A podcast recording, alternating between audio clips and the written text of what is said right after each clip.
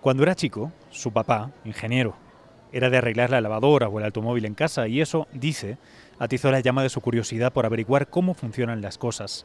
La física de la escuela le ayudó a entender lo cotidiano, mientras oxigenaba su natural fascinación por el universo. De ahí a la universidad, en el Instituto Balsero, en Bariloche, Argentina, y el amor y la fascinación por esta disciplina lo llevaron a doctorarse en la Universidad de Princeton, en New Jersey. Cerca de allí, en el mítico Instituto para el Estudio Avanzado, y casi 20 años más tarde, tengo yo el enorme privilegio, inexplicable por lo demás, de que me reciba. Me refiero al genial físico argentino Juan Martín Maldacena. A sus 47 años, uno de los teóricos más reputados trabaja en el campus que albergó a Einstein, Gödel, Oppenheimer o von Neumann.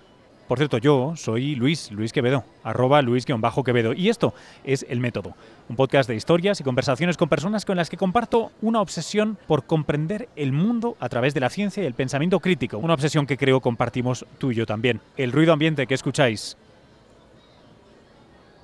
es el sonido de la Terminal 1 del Aeropuerto Internacional Benito Juárez de Ciudad de México. Esta semana ando de viajes y hasta dos días de casi vacaciones. Me he tomado pues un breve descanso, pero no os quería dejar sin podcast. La conversación de hoy, para los que seguís mi canal de YouTube, bueno, ya la podéis haber escuchado y visto en eh, youtube.com barra Quevedo BCN, pero todavía está fresca en el archivo porque a finales del año pasado, para celebrar el centenario de la teoría de la relatividad de Einstein, fui a Princeton a hablar con Juan Martín. Así que he decidido ponerla aquí en el podcast. Espero que la disfrutéis tanto como yo, que la he escuchado, la verdad, más de una docena de veces, siempre a comprovecho. En el método.fm puedes suscribirte, compartir el podcast y hacer una donación para sostener esta fiesta del pensamiento sin ánimo de lucro. Si te gusta lo que escuchas, considera dejarnos una valoración en iTunes, iVoox o dejar tus comentarios y sugerencias en métodopodcast.gmail.com. Leo, respondo y pienso todos los correos. Prometido. El método es miembro fundador de la red de podcast independiente en español Cuonda. Está en cuonda.com. Es una colección heterogénea de amantes del podcast de calidad en español y global. Si te sientes identificado, curioso, quieres saber más, averígualo en cuonda.com. Os dejo ya con Juan Martín. Eh, ¿Qué ha sucedido? Eh, sé que es una brutalidad de preguntar, ¿eh? pero ¿qué, ha sucedido en, un años? Sí. Bueno, ha, habido muchas cosas. La, relatividad general ha sido desarrollado un montón desde la época de Einstein y se, entiende mejor que, digamos, lo que Einstein entendía en su momento. Um, o sea, para Einstein la relatividad general era, bueno, pequeñas curvaturas, que el espacio-tiempo se formaba un poquito. Pero quizás lo, más interesante que se ha aprendido es que hay, hay ocasiones en donde el espacio-tiempo se deforma de una manera muy dramática, muy, uh, muy grande. Y hay, dos, sí, agujeros negros es una de ellas y la segunda es la expansión del universo. O sea, el hecho de que Quizás una de las más interesantes es la expansión del universo, el hecho de que el universo en el pasado podría haber sido muchísimo más pequeño de lo que, lo que es ahora, ¿no? Y se haya expandido hasta, lo que es ahora. Y bueno, y eso es algo que se ha comprobado experimentalmente. Em, bueno, las primeras evidencias fueron en los años 30, pero después se ha ido comprobando cada vez más muchas predicciones más detalladas de la idea de la expansión del universo. Y toda esta expansión eh, está gobernada por las ecuaciones. esta es la relatividad general. Si el universo fuera, hubiera sido exactamente homogéneo en el principio, seguiría siendo exactamente homogéneo ahora. Tendríamos ese átomo por metro cúbico y nada. pero si el universo hubiera tenido pequeñas fluctuaciones, ah, entonces esas fluctuaciones, hay lugares donde hay un poquito más de materia y esas atraen un poco más a la materia de su alrededor y se van concentrando debido a la fuerza de la gravedad. Y se van formando estrellas, galaxias, etc. Entonces, esas pequeñas inhomogeneidades iniciales fueron importantes para entender cómo se formaron originalmente las galaxias, eventualmente las, bueno, las estrellas, los planetas, etc. y se cree que esas inhomogeneidades iniciales fueron creadas por los efectos de la mecánica cuántica. Y cuando uno va a distancias más bien grandes, um, el, universo parece cada vez más homogéneo. Y esas inhomogeneidades no tuvieron mucho tiempo de crecer mucho. Entonces, observaciones que miren el universo a grandes distancias lo ven homogéneo con estas pequeñas fluctuaciones. Y nos dan información de cómo eran las fluctuaciones antes de crecer mucho. Nos dan como esta... A veces se habla de la figura del universo cuando era un bebé muy pequeño. Entonces, la foto del universo. Ah, y ahí vemos estas fluctuaciones. O sea que esos efectos cuánticos son importantes para entender las, em, bueno, la estructura del universo a grandes escalas y también cómo se originó la, la estructura del universo, por qué no es homogéneo. Y eso fue algo que se ha, se ha, estudiado mucho, especialmente en los últimos 20 años. Se ha encontrado mucha evidencia de estas fluctuaciones primordiales a través de mirar esta radiación cósmica de fondo, que es uh, una radiación que, es, que viene desde el principio del Big Bang y nos da información sobre estas fluctuaciones.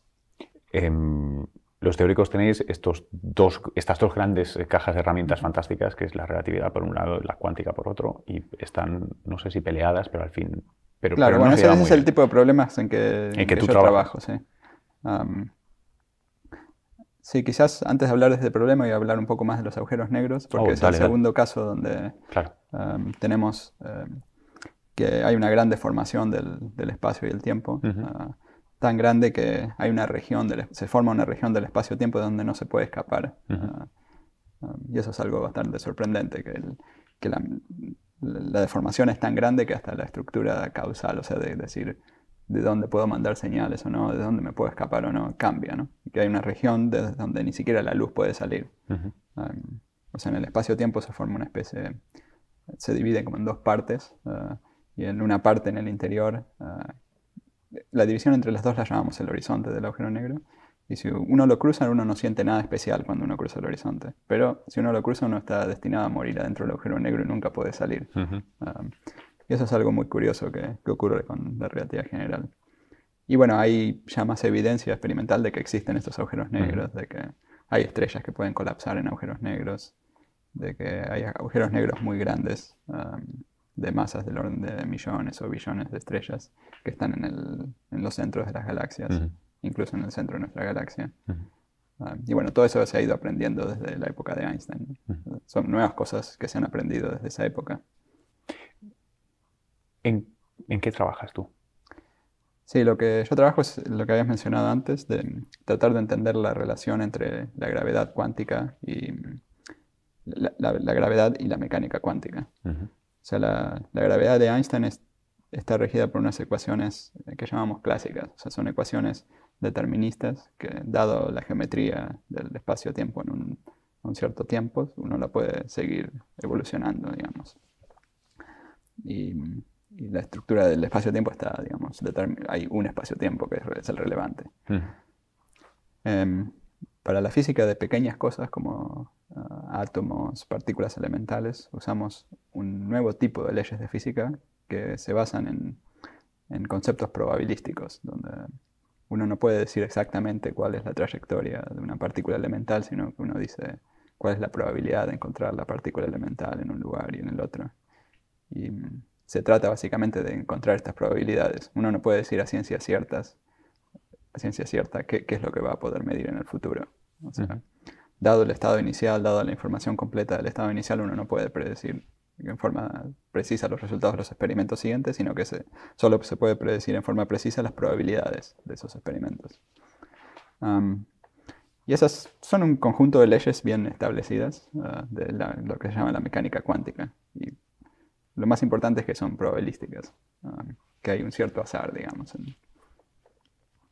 Um, entonces la materia, que los átomos, etc., se describen con este tipo de leyes, mientras que el espacio-tiempo, al menos según la descripción de Einstein, tiene otra descripción que llamamos más bien clásica. Pero no podemos tener eh, dos leyes distintas para algo que está relacionado, porque la materia curva el espacio-tiempo, están ambas relacionados. Entonces debería mm, debería uno también el espacio-tiempo también ser probabilístico, porque si no sabemos exactamente dónde está la materia, tampoco vamos a saber cuál es exactamente la forma del espacio-tiempo, porque las ecuaciones en principio relacionan los dos. Entonces la idea es desarrollar esta teoría de, la gravedad cuántica.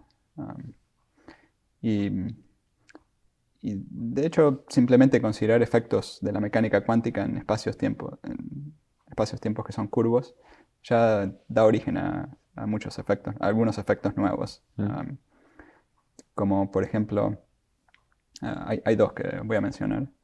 Um, esto es tratando esta, esta, cuantización de la gravedad de la manera más sencilla. uno es que los agujeros negros emiten una cierta radiación y se comportan como objetos a una cierta temperatura. esa se llama la radiación de Hawking, y es lo que Hawking descubrió que lo hizo famoso. O sea que los agujeros negros, si fueran... La, radiación que estos emiten eh, depende del tamaño del agujero negro. Un agujero negro muy pequeño emite eh, radiación a temperaturas muy grandes, eh, en principio. no es un efecto que se haya observado para los agujeros negros visibles porque los agujeros negros que se producen naturalmente son muy grandes y tienen temperatura muy pequeña, tan pequeña que, no se puede medir. Sin embargo, uno puede imaginarse qué pasaría si uno tiene un agujero negro muy pequeño. Pequeño de escala atómica. Sí, si uno tuviera un agujero, un agujero negro, en principio, según las leyes de la gravedad, puede tener cualquier tamaño. Obviamente se pueden producir en forma natural o no, ¿no? O sea, los que se producen en forma natural son más bien grandes. Ah, son del tamaño de estrellas, de, unos kilómetros de grande. Ah, de la masa de estrellas, pero del tamaño de, aproximadamente un kilómetro, uno a diez kilómetros. Pero bueno, si uno tuviera un agujero negro más pequeño, ah, por ejemplo, si uno tuviera un agujero negro que tuviera el tamaño de una bacteria, por ejemplo, ese agujero negro sería de color blanco, lo veríamos blanco. O sea, está emitiendo esa radiación térmica y está a una temperatura tan grande que el espectro de esa radiación está en la zona visible y lo veríamos ah, de color blanco. O sea que es un efecto interesante porque hasta niega el nombre del agujero negro. o sea, no es negro, sino que hasta puede ser blanco. Oye, y, si, fuera mucho más pequeño, estoy pensando en los aceleradores de, partículas. Sí, si fuera, si fuera, cuando, si fuera más pequeño todavía, emite radiación todavía más, todavía más, más, grande. Y si, si, fuera todavía muchísimo más pequeño, podría explotar muy, muy rápidamente. ¿no? Ah. Entonces, la gente a veces ha postulado ciertas teorías donde se podrían producir agujeros negros pequeños en aceleradores, pero esos agujeros negros eh, por ese mismo proceso explotarían muy rápidamente y sería, bueno, algo medio parecido a lo que ocurre normalmente con colisiones de partículas, que vienen ciertas partículas, se forma algo y algo sale eh, hmm. casi inmediatamente, ¿no? Pero no se han medido todavía. No, esos tampoco se han medido y no hay ninguna evidencia de que esas teorías que predicen los agujeros negros en aceleradores sea correcta. Ok. Um, por ahora los aceleradores han dado resultados que están de acuerdo con lo que se llama el modelo estándar de la mm. física de partículas, que son teorías que se han bueno, desarrollado en los años 70, digamos. El paradigma es tremendamente exitoso. Sí, es fantástico. El modelo estándar no hay básicamente ninguna contradicción. Bueno, está la materia oscura, pero se cree que será una nueva partícula, se, descubrirá eventualmente. este es al menos el paradigma. Y que...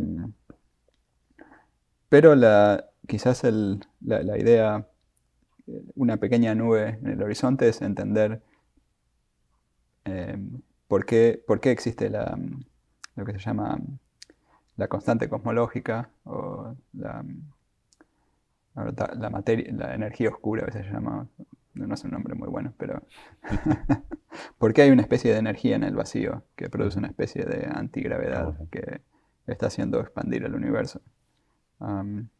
En forma acelerada. ¿no? El universo se expande, pero se cree, si, si, hubiera solo materia, la, materia como que frena un poco la expansión. Ah, pero lo que se ha descubierto es que la expansión en vez de frenarse se está acelerando debido a una especie de antigravedad, que hay, es como una especie de energía que hay en el vacío. y entender por qué existe y por qué tiene un valor tan pequeño comparado con todos los valores de las masas de las de las partículas y, todo eso es, eso es, algo que es un poco extraño. bueno, es bastante extraño y la, la teoría, una manera, la manera de, entender lo actual es, bueno, una posibilidad es la idea de que haya muchos universos y que hay alguno donde tiene este valor tan pequeño. Principio antrópico, ¿no? Sí, el principio antrópico. Pero, pero bueno, quizás se entienda mejor por qué tiene estos valores tan pequeños. Y ese problema con la constante cosmológica también lo tenemos con eh, la masa del bosón de Higgs. O sea, el, el modelo estándar básicamente tiene constantes adimensionales, o sea, sin ninguna escala. Pero tiene, hay una cosa que rompe la invariancia de, escalas, que, nos da las escalas de todas las masas, eh, que es este, mm, la, masa, esencialmente podemos pensar del bosón de Higgs. Y por qué tiene ese valor y no tiene un valor mucho más grande. Mm. Es, es poco claro. Ah, y una, según el paradigma usual, deberíamos encontrar que hay nuevas partículas que explican por qué tiene ese valor. Ah, por eso es que se, también se están buscando en los aceleradores. Mm. Pero bueno, si, no, se- si se descubre que no hay nuevas partículas, entonces tendríamos un problema más o menos similar al que tenemos con la constante cosmológica. Um, y quizás eh, explicar ese tipo de observaciones nos lleven a una nueva concepción de- del espacio-tiempo, etc. Esa quizás es un lugar donde puede haber una nueva revolución, digamos. Me, gustaría eh, que, que me contaras cómo eh, Juan Maldacena llega a ser el profesor Maldacena. Eh, ¿Cómo empieza tu interés en, en la física, en las matemáticas y, y llega, tu vida te, te lleva aquí? Sí, sí. Bueno, yo cuando, cuando era chico, me, me gustaba, mi papá era de arreglar cosas en el hogar, de arreglar lavarropas, el auto, Mm, y, y yo lo ayudaba y me interesaba entender cómo funcionaban eh, los aparatos cotidianos, digamos, como el lavarropa, el automóvil, etc. Y, y bueno, eso me dio un cierto interés por la tecnología, las leyes de la electricidad. eh, y después en la escuela secundaria aprendí un poco más de la física. de- me interesó más tratar de entender las leyes de la física que producían, digamos, estas tecnologías. y por eso decidí estudiar física ah, para, para ver a ver de qué, se, de qué se trataba, ¿no? Yo no tenía idea de qué hacía un físico, de qué se trataba la física. Ah, tenía un poco de, de idea de qué era la ingeniería porque mi papá era ingeniero, pero no tenía mucha idea de qué sería la física, nuevas cosas. Es curioso que, que me digas que te llevó un interés tan eh, terrestre y mecánico Ujú, como la ingeniería y el cómo funcionan las cosas, Ujú. ah, lo escalaste hasta intentar entender cómo funciona la realidad. Quiero decir, Claro, hay, hay un sí. proceso de abstracción eh, tremendo ¿no? en, esta, en esta vida. Sí, sí, pero, pero bueno, yo creo que se basan en la curiosidad de tratar de entender cómo funciona. El desde- mecanismo. Sí, si una vez que uno entiende cómo funciona la ropa, después te preguntas cómo funciona El universo. otras cosas, pero es, es el mismo tipo de preguntas. Está bien. Bueno, no sé si todo el mundo compraría esa explicación, pero, pero el, el- sí, el principio rector de esto lo, lo, lo capto.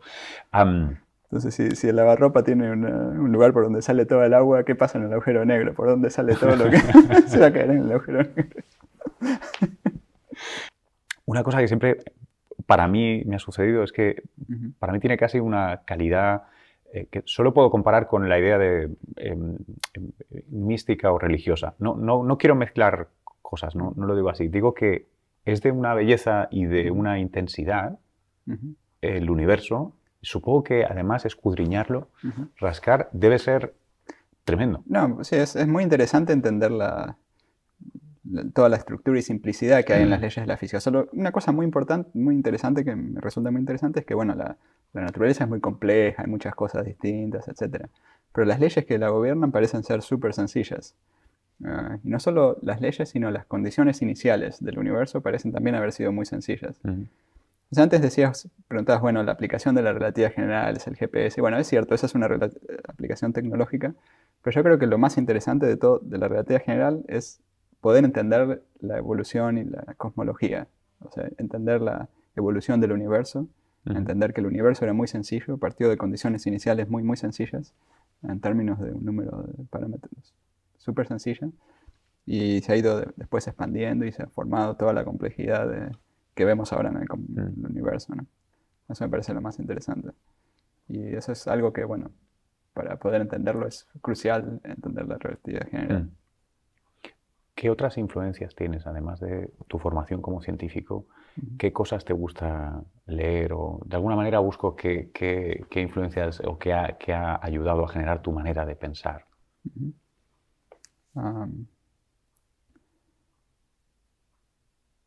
Ah, bueno, siempre, siempre me interesó de leer distintas cosas. Ujú. am, em, también, am, a ver,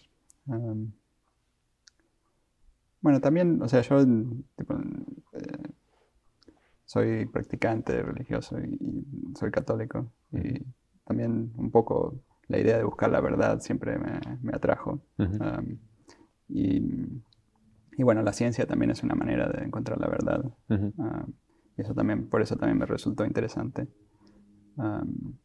En, el sentido del, monismo de, principio del 20. Bueno, de que hay, de que hay, una, hay una verdad y que, que esa verdad la, tenemos que tratar de entender y de ah, que, que nuestro, nuestra labor también es como ah, completar la creación, es tratar de entender ah, mejor la verdad, entender mejor lo que nos rodea. A, mí un concepto que siempre me ha parecido fascinante es esta idea de, de, nuevo del monismo, de, la idea de eh, la ciencia o el estudio del universo como eh, es revelación, ¿no? La idea de que eh, es estudiando y entendiendo mejor el universo como entiendes la creación. Considere lo uno lo que la considere, pero esa idea de que es un trabajo íntimo Sí, bueno, que hay una verdad que, y que, es importante entender la verdad. Que, que, las cosas no son relativas, pero que, hay una verdad, digamos, absoluta que la tenemos que tratar de entender y acercarnos cada vez más. Es, curioso que, se haya eh, pervertido tanto la idea de, la relatividad, ahora que estamos celebrando su centenario, desde el lenguaje natural y muchas veces, no, no soy anti-humanidades, pero sí que se han hecho unas lecturas, creo que, del lenguaje natural sobre cómo se han explicado. Y, de la relatividad al relativismo hay, hay, hay, mucho, un salto mucho mayor de lo que parece, sí, creo. Sí, sí, lo que pasa es que, bueno, la relatividad no dice que todo es relativo, ¿no? O sea, dice, por ejemplo, la velocidad de la luz es absoluta, o sea, es lo mismo para todos. y se basa en esos conceptos por ahí. Es un cambio por ahí de lo que es relativo y lo que no. Y bueno, a veces sí uno entiende que hay, puede haber puntos de vista o maneras de describir lo mismo que sean aparentemente incompatibles, pero que sí son iguales. Por ejemplo, esta relación de la, entre la mecánica cuántica de partículas y la gravedad en el interior son descripciones muy, muy distintas de lo mismo. ¿no? Y eso es algo que se encuentra bastante en la física, de que muchas veces hay eh, dos descripciones aparentemente distintas de lo mismo. ¿no? pero y, en casos buenos se puede entender la relación entre los dos, un diccionario entre los dos, como dos lenguajes para describir lo mismo. Entonces, eh, que yo para las humanidades a veces uno podría decir, ah, bueno, puede haber dos maneras de entender la misma realidad, pero, pero la realidad es una, ¿no? tiene que haber un diccionario. Si hay dos maneras de entenderlo, tiene que haber un diccionario entre las dos cosas. Ok, una serie de equivalencias clara, concreta comprobada. Eh, déjame que entre un poquito más en el terreno filosófico. Em, em, ¿Entiendes el estudio de la física como un acercamiento a una verdad objetiva? Eh, para, ¿Presupones que es alcanzable o no te preocupa eso? Yo, creo que lo importante es acercarnos y tratar de entender cada vez mejor. Eh, Reducir yo, el, yo, creo que nunca vamos, nunca, nunca, no creo que nunca podamos llegar a la verdad total y conocer todo, pero sí lo que podemos hacer es cada vez conocer más. Mm. Ah, a, veces hay esa tensión entre que, a fin de cuentas, eh, desde un punto de vista puramente eh, darwiniano, tenemos el cerebro que tenemos y tenemos unos sesgos tremendos y tenemos cinco dedos y cuatro extremidades y, todo esto son sesgos cognitivos para los que tenéis que trabajar muy duro los teóricos. O sea, solo la, formulación de la cuántica ya es un trabajo de, Sí, hay que, bueno, requiere una cierta abstracción y todo, entender las, las teorías actuales y, bueno, tratar de pensar en las teorías de nuevo. Bueno, hay gente que dice, ah, bueno, nunca vamos a a lograr entender las, eh, el universo con nuestras teorías, lo que tenemos que hacer es investigar biología y desarrollar eh, cerebros más inteligentes. Pero bueno, al menos con los cerebros que tenemos ahora podemos tratar de ir lo más, eh, lo más cerca posible. Hasta aquí este capítulo de El método, algo vacacional desde el archivo todavía fresco de mis entrevistas, que si además te ha gustado escucharla, también puedes verla en youtube.com barra Quevedo BCN. También publiqué un artículo inspirado por esta entrevista en El Mundo. Voy a enlazarlo todo en las notas del podcast. Por cierto, si te ha gustado esto, por favor, compártelo en tus redes, deja una valoración en tu fuente de podcast favorita, iTunes, Evox, etcétera, etcétera. Me ayuda mucho. Gracias. En el método.fm puedes suscribirte, compartir el podcast y hacer una donación para sostener esta fiesta del pensamiento sin ánimo de lucro. Espero tus comentarios y sugerencias en métodopodcast.gmail.com. Yo soy Luis Quevedo, creador y productor de esta aventura, arroba Luis-Quevedo en las redes. Por cierto, a partir de mañana estoy en Berlín para el IFA, la fiesta de la electrónica europea y global. Si andas por allí, envíame un tuit y nos vemos. Desde el aeropuerto Benito Juárez de la Ciudad de México, hasta la próxima.